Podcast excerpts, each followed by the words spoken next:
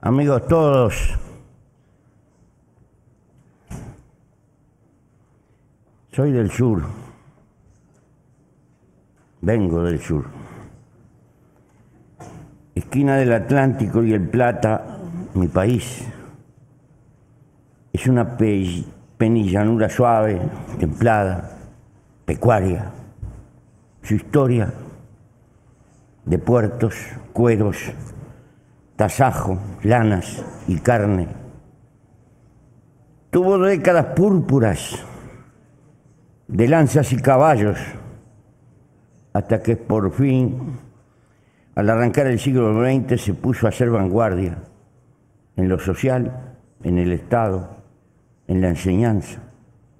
Diría, la socialdemocracia se inventó en el Uruguay Durante casi 50 años, el mundo nos vio como una especie de Suiza, en realidad, en lo económico. Fuimos hijuelos bastardos del imperio británico.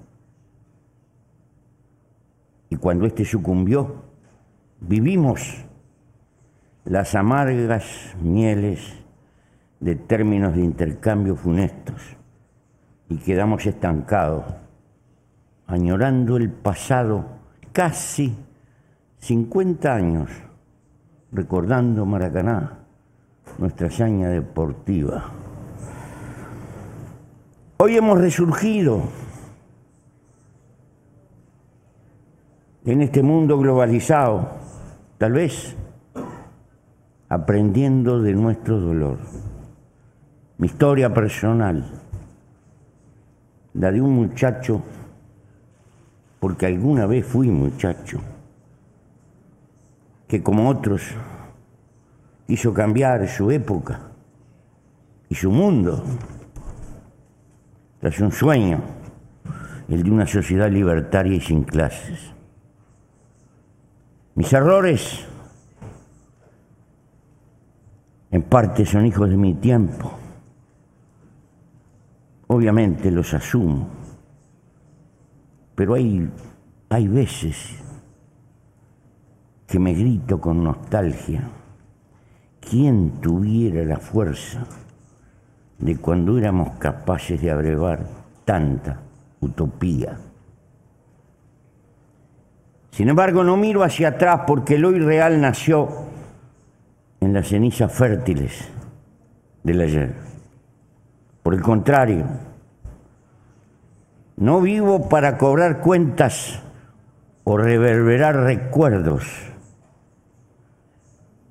Mi angustia y de qué manera el porvenir que no veré y por el que me comprometo. Sí, es posible un mundo con una humanidad mejor, pero tal vez hoy la primera tarea sea salvar la vida. Pero soy del sur y vengo del sur a esta asamblea.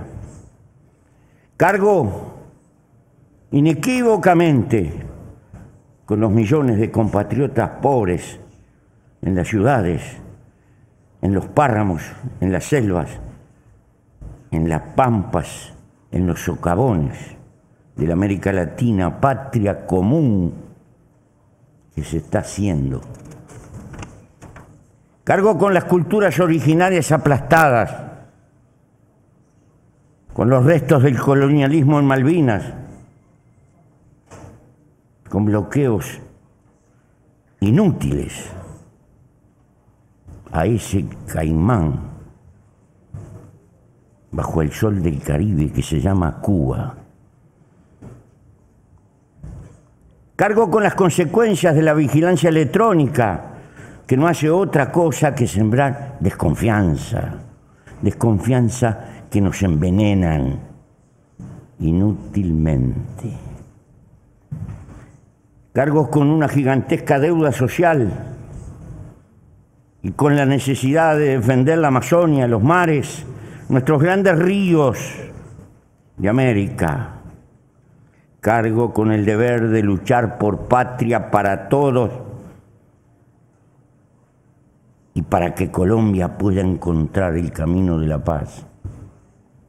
Y cargo con el deber de luchar por tolerancia.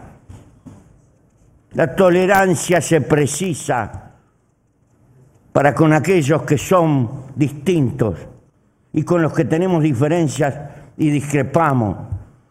No se precisa la tolerancia para los que estamos de acuerdo. La tolerancia es el fundamento de poder convivir en paz y entendiendo que en el mundo somos diferentes. El combate a la economía sucia, al narcotráfico, a la estafa y el fraude, a la corrupción, plagas contemporáneas, prohijadas por ese antivalor, ese que sostiene que somos más felices si nos enriquecemos, sea como sea. Hemos sacrificado los viejos dioses inmateriales y ocupamos el templo con el dios mercado. Él nos organiza la economía, la política, los hábitos, la vida y hasta nos financian cuotas y tarjetas la apariencia de felicidad parecería que hemos nacido solo para consumir y consumir. Y cuando no podemos, cargamos con la frustración, la pobreza y hasta la autoexclusión. Lo cierto, lo cierto hoy, que para gastar y enterrar los detritos en eso que se llama la huella de carbono por la ciencia. Si aspiráramos en esta humanidad a consumir como un americano medio, promedio, son imprescindibles tres planetas para poder vivir. Es decir, nuestra civilización montó un desafío mentiroso. Y así como vamos, no es posible para todos colmar ese sentido de despilfarro que se le ha dado a la vida. En los hechos está masificando como una cultura nuestra época siempre dirigida por la acumulación y el mercado. Prometemos una vida de derroche y despilfarro. En el fondo constituye una cuenta regresiva contra la naturaleza y contra la humanidad como futuro. Civilización contra la sencillez, contra la sobriedad, contra todos los ciclos naturales, pero peor, civilización contra la libertad que supone tener tiempo para vivir las relaciones humanas, lo único trascendente, amor, amistad, aventura, solidaridad, familia. Civilización contra el tiempo libre que no paga que no se compra y que nos permite contemplar y escudriñar el escenario de la naturaleza. Arrasamos las selvas, las selvas verdaderas, implantamos selvas anónimas de cemento. Enfrentamos al sedentarismo con caminadores, al insomnio con pastillas, a la soledad con electrónica es que somos felices, alejados del eterno humano. Cabe hacerse esta pregunta. Aturdidos, huimos de nuestra biología que defiende la vida por la vida misma como causa superior. y la suplantamos por el consumismo funcional, funcional a la acumulación. La política, la política, la eterna madre del acontecer humano, quedó engrillada a la economía y al mercado. De salto en salto, la política no puede más que perpetuarse y como tal delegó el poder y se entretiene aturdida luchando por el gobierno. Desbocada marcha la historieta humana, comprando y vendiendo todo e innovando para poder negociar de algún modo lo que es innegociable. Hay marketing para todo, para los cementerios, el servicio fúnebre, las maternidades, marketing para padres, para madres, para abuelos y tíos, pasando por las secretarias, los autos y las vacaciones. Todo, todo es negocio. Todavía las campañas de marketing caen deliberadamente sobre los niños y su psicología para influir sobre los mayores y tener hacia el futuro un territorio asegurado. Sobran puestas pruebas de estas tecnologías, bastante abominables que a veces conducen a las frustraciones más. El hombrecito, el hombrecito promedio de nuestras grandes ciudades deambula entre las financieras y el tedio rutinario de las oficinas, a veces atemperadas con aire acondicionado. Siempre sueña con las vacaciones y la libertad. Siempre sueña con concluir las cuentas. Hasta que un día el corazón se para y adiós. Habrá otro soldado cubriendo las fauces del mercado, asegurando la acumulación. Es que la crisis es la impotencia, la impotencia de la política, incapaz de entender que la humanidad no se escapa, ni se escapará del sentimiento de nación sentimiento que casi está incrustado en nuestro código genético. De algún lado somos. Pero hoy, hoy, es tiempo de empezar a batallar para preparar un mundo sin frontera. La economía globalizada no tiene otra conducción que el interés privado de muy pocos. Y cada Estado nacional mira su estabilidad continuista. Y hoy la gran tarea para nuestros pueblos, en nuestra humilde manera de ver, es el todo. Como si esto fuera poco. El capitalismo productivo, francamente productivo, está medio prisionero en la caja de los grandes bancos, que en el fondo son la cúspide del poder mundial. Más claro, más claro. Creemos que el mundo requiere a gritos reglas globales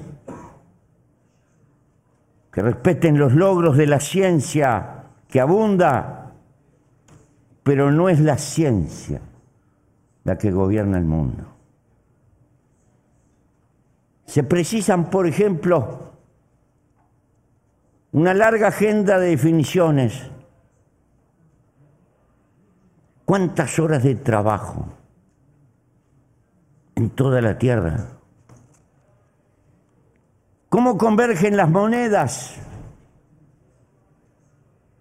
¿Cómo se financia la lucha global por el agua y contra los desiertos? ¿Cómo se recicla y se presiona contra el calentamiento global. ¿Cuáles son los límites de cada gran quehacer humano? Sería imperioso lograr consensos planetarios para desatar solidaridad hacia los más oprimidos, castigar impositivamente el despilfarro y la especulación, movilizar las grandes economías, no para crear descartables con obsolencia calculada, sino bienes útiles, sin frivolidades, para ayudar a levantar a los más pobres del mundo, bienes útiles contra la pobreza mundial. Mil veces más redituable que hacer guerras es volcar un neo-keynesianismo útil de escala planetaria para abolir las vergüenzas más flagrantes que tiene este mundo. Tal vez nuestro mundo necesita menos organismos mundiales. Esos que organizan los foros y las conferencias, que le sirven mucho a las cadenas hoteleras y a las compañías aéreas. Y que en el mejor de los casos nadie recoge ni lo transforma en decisiones. Necesitamos, sí, mascar mucho lo viejo y eterno de la vida humana junto a la ciencia. Esa ciencia que se empeña por la humanidad no para hacerse rico. Con ellos, con los hombres de ciencia de la mano, primeros consejeros de la humanidad establecer acuerdos para el mundo entero. Ni los estados nacionales grandes, ni las transnacionales, y mucho menos el sistema financiero deberían gobernar el mundo humano. Sí, la alta política entrelazada con la sabiduría científica. Allí está la fuente. Esa ciencia que no apetece el lucro, pero que mira el porvenir y que nos dice cosas que no atendemos. ¿Cuántos años hace que nos dijeron en Kioto determinadas cosas que no nos dimos por enterados? Creo que hay que convocar la inteligencia, el comando de la nave, arriba de la Tierra. Cosas de este estilo y otras que no puedo desarrollar. Nos parecen imprescindibles, pero requerirían que lo determinante fuera la vida, no la acumulación. Obviamente, no somos tan ilusos. Estas cosas no pasarán, ni otras parecidas. Nos quedan muchos sacrificios inútiles por delante, mucho remendar consecuencias y no enfrentar las causas. Hoy el mundo es incapaz de crear regulación planetaria a la globalización. Y esto es por el debilitamiento de la alta política, eso que se ocupa del todo. Por un tiempo vamos a asistir al refugio de acuerdos más o menos regionales que van a plantear un interno mentiroso libre comercio interno, pero que en el fondo van a terminar construyendo parapetos proteccionistas, supranacionales, en algunas regiones del planeta. A su vez, van a crecer ramas industriales de importancia y servicios, todos dedicados a salvar y a mejorar el medio ambiente. Así nos vamos a consolar por un tiempo vamos a estar entretenidos. Y naturalmente va a continuar impertérrita la acumulación para regodeo del sistema financiero. Continuarán las guerras y por tanto los fanatismos, hasta que tal vez la naturaleza nos llame al orden y haga inviable nuestra civilización. Tal vez, señores, tal vez nuestra visión es demasiado cruda, sin piedad, y vemos al hombre como una criatura única, la única que hay arriba de la tierra capaz de ir contra su propia especie. Vuelvo a repetir, lo que algunos llaman la crisis ecológica del planeta es consecuencia del triunfo avasallante de la ambición humana. Ese es nuestro triunfo, también nuestra derrota porque tenemos impotencia política de encuadrarnos en una nueva época que hemos contribuido a construir y no nos damos cuenta. ¿Por qué digo esto? Dos datos, nada más. Lo cierto es que la población se cuadriplicó y el PBI creció por lo menos 20 veces en el último siglo. Desde 1990, aproximadamente cada seis años se duplica el comercio mundial. Podríamos seguir anotando datos que establecen con claridad la marcha de la globalización. ¿Qué nos está pasando?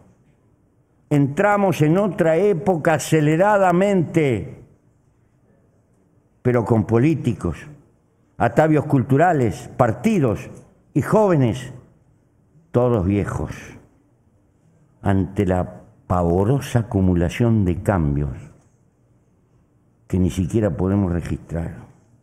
No podemos manejar la globalización porque nuestro pensamiento no es global.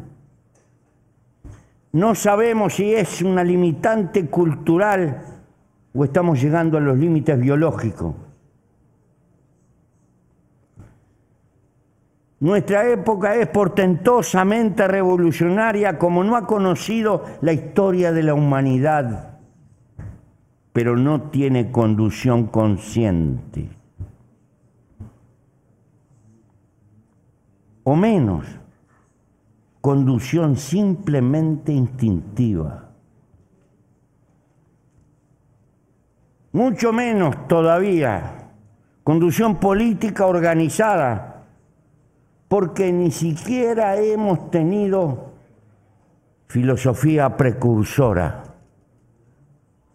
ante la velocidad de los cambios que se acumularon. La codicia, tan negativa y tanto motor de la historia. Eso que empujó hacia el progreso material, técnico y científico,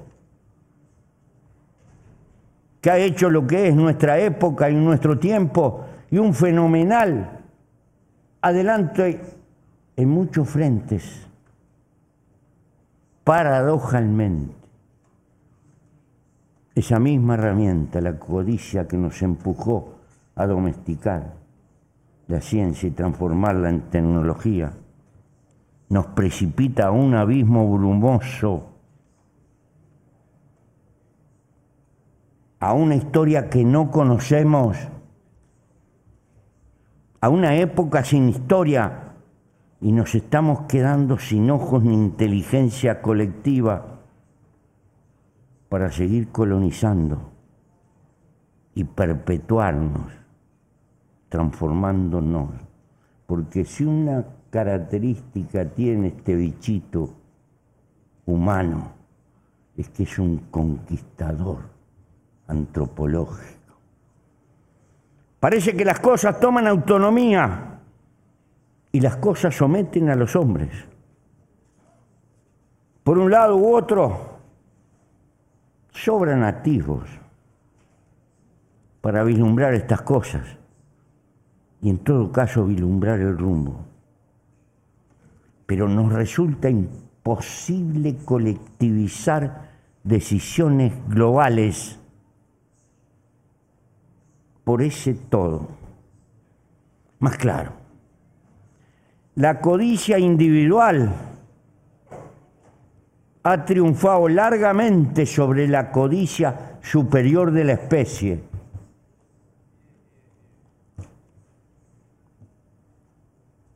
Aclaremos, ¿qué es el todo, esa palabra que utilizamos para nosotros?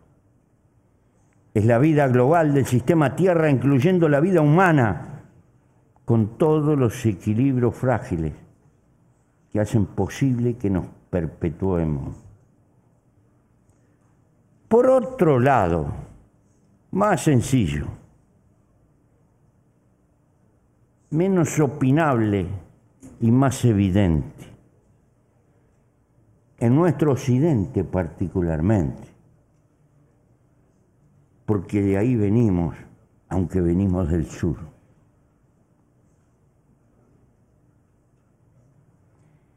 Las repúblicas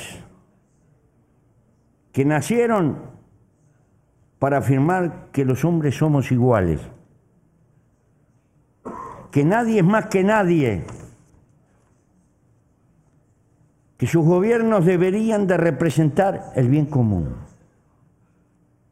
la justicia y la equidad. Muchas veces las repúblicas se deforman y caen en el olvido de la gente corriente, la que anda por las calles, el pueblo común. No fueron las repúblicas creadas para vegetar encima de la grey, sino por el contrario. Son un grito en la historia para ser funcionales a la vida de los propios pueblos. Y por lo tanto, las repúblicas se deben a las mayorías y se deben a luchar por la promoción de las mayorías, por lo que fuera, por reminiscencias feudales que están allí en nuestra cultura, por clasismo dominador, tal vez por la cultura consumista que nos rodea a todos. Las repúblicas frecuentemente en sus direcciones adoptan un diario vivir que excluye, que pone distancia con el hombre de la calle. En los hechos, ese hombre de la calle debería ser la causa central de la lucha política en la vida de las repúblicas. Los gobiernos los gobiernos republicanos deberían de parecerse cada vez más a sus respectivos pueblos en la forma de vivir y en la forma de comprometerse con la vida. El hecho es que cultivamos arcaísmos feudales, cortesanismos consentidos, hacemos diferenciaciones jerárquicas, en el fondo socavan lo mejor que tienen las repúblicas que nadie más que nadie. El juego de estos y otros factores nos retienen en la prehistoria y hoy es imposible renunciar a la guerra cuando la política fracasa. Así, así se estrangula la economía, derrochamos recursos. Oigan bien, queridos amigos, en cada minuto del mundo, en cada minuto se gastan dos millones de dólares de presupuestos militares en esta tierra. Dos millones de dólares por minuto en presupuestos militares. La investigación médica de todas las enfermedades que ha avanzado enormemente y es una bendición para la promesa de vivir unos años más. Esa investigación apenas cubre la quinta parte de la investigación militar.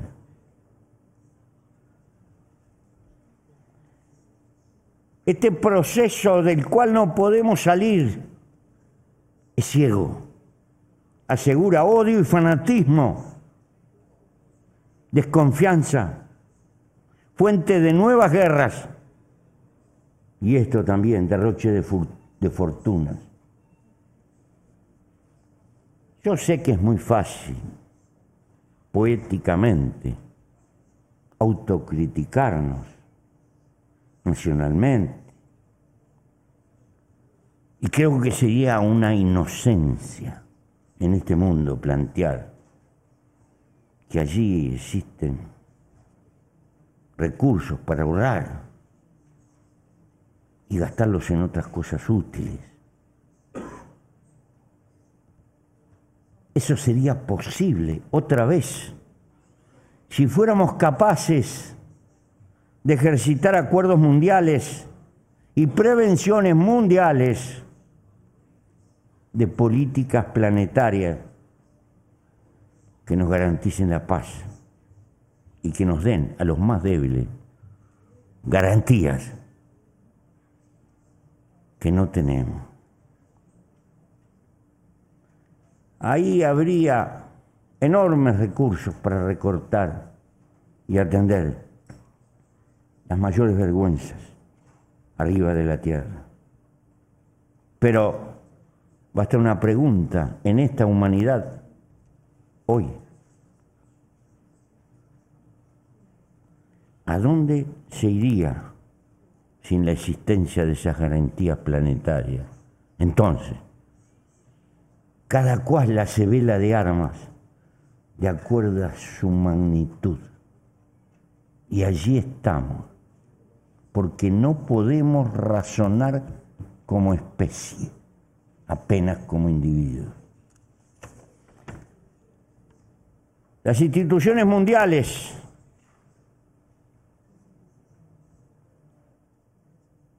particularmente hoy vegetan a la sombra consentida de las disidencias de las grandes naciones. Y obviamente, estas quieren retener su cuota de poder. Bloquean en los hechos a esta ONU, que fue creada con una esperanza y como un sueño de paz para la humanidad. Pero peor aún la desarraigan de la democracia en el sentido planetario, porque no somos iguales. No podemos ser los iguales en este mundo donde hay más fuertes y más débiles. Por lo tanto, es una democracia planetaria herida y está cercenado.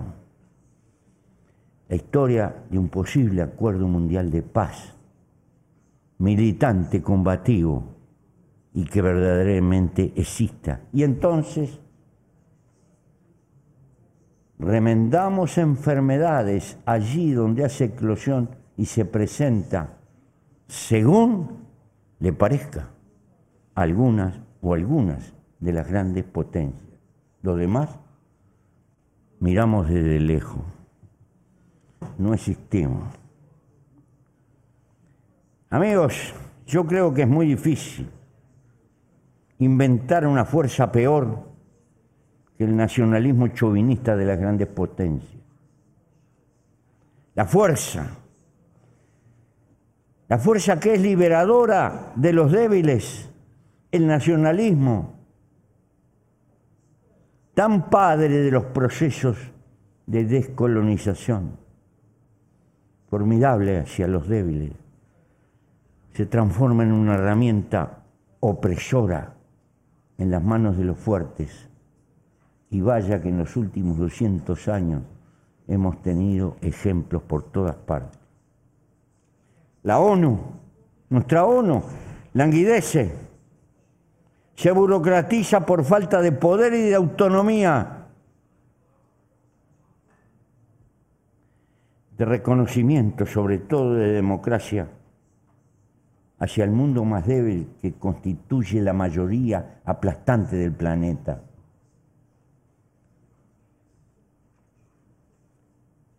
Pongo un pequeño ejemplo, pequeñito. Nuestro pequeño país.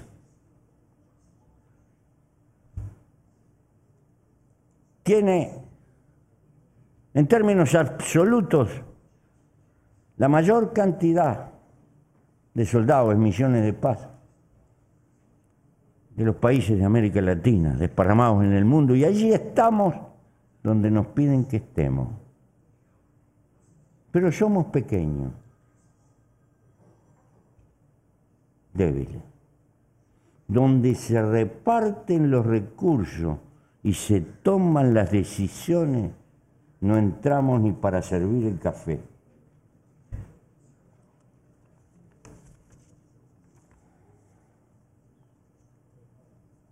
en lo más profundo de nuestro corazón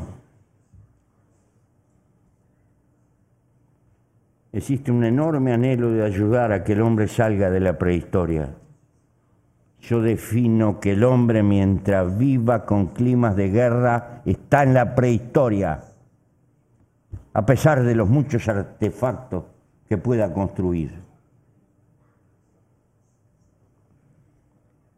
Hasta que el hombre no salga de esa prehistoria y archive la guerra como recurso cuando la política fracasa, esa es la larga marcha y el desafío que tenemos por delante. Y lo decimos con conocimiento de causa. Conocemos las soledades de la guerra. Sin embargo, estos sueños, estos desafíos que están en el horizonte implican luchar por una agenda de acuerdos mundiales empiecen a gobernar nuestra historia y superar paso a paso las amenazas a la vida. La especie como tal debería tener un gobierno para la humanidad que supere el individualismo y bregue por recrear cabezas políticas que acudan al camino de la ciencia y no solo a los intereses inmediatos que nos están gobernando y ahogando. Paralelamente hay que entender que los indigentes del mundo no son de África o de América Latina, son de la humanidad toda. Y esta debe como tal, globalizada, propender a empeñarse en su desarrollo. en que puedan vivir con decencia por sí mismos. Los recursos necesarios existen, están en ese depredador despilfarro de nuestra civilización. Hace pocos días le hicieron ahí en California, en una agencia de bomberos, un homenaje a una bombita eléctrica que hace 100 años está prendida. 100 años que está prendida, amigo. ¿Cuántos millones de dólares nos sacaron del bolsillo haciendo deliberadamente porquería para que la gente compre, compre, compre, compre, compre? Pero esta globalización de mirar por todo el planeta y por toda la vida, significa un cambio cultural brutal. Es lo que nos está requiriendo la historia. Toda la base material ha cambiado y ha tambaleado los hombres con nuestra cultura permanecemos como si no hubiera pasado nada. Y en lugar de gobernar la globalización, esta nos gobierna a nosotros.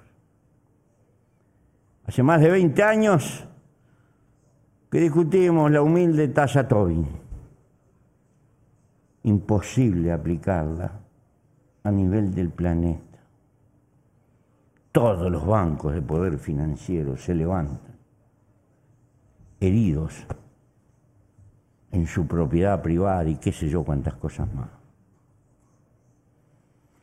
Sin embargo, esto es lo paradojal. Sin embargo, con talento, con trabajo colectivo, conciencia, el hombre paso a paso es capaz de transformar en verde a los desiertos. El hombre puede llevar la agricultura al mar. El hombre puede crear vegetales que vivan con agua salada. La fuerza de la humanidad si concentra en lo esencial es inconmensurable. Allí están las más portentosas fuentes de energía. ¿Qué sabemos de la fotosíntesis? Casi nada. La energía en el mundo sobra si trabajamos para, para usarla con ella. Es posible arrancar del cuajo toda la indigencia del planeta. Es posible crear estabilidad. Y será posible a generaciones venideras. Si logran empezar a razonar como especie, no solo como individuo, llevar la vida a la galaxia y seguir con ese sueño conquistador que llevamos en nuestra genética los seres humanos.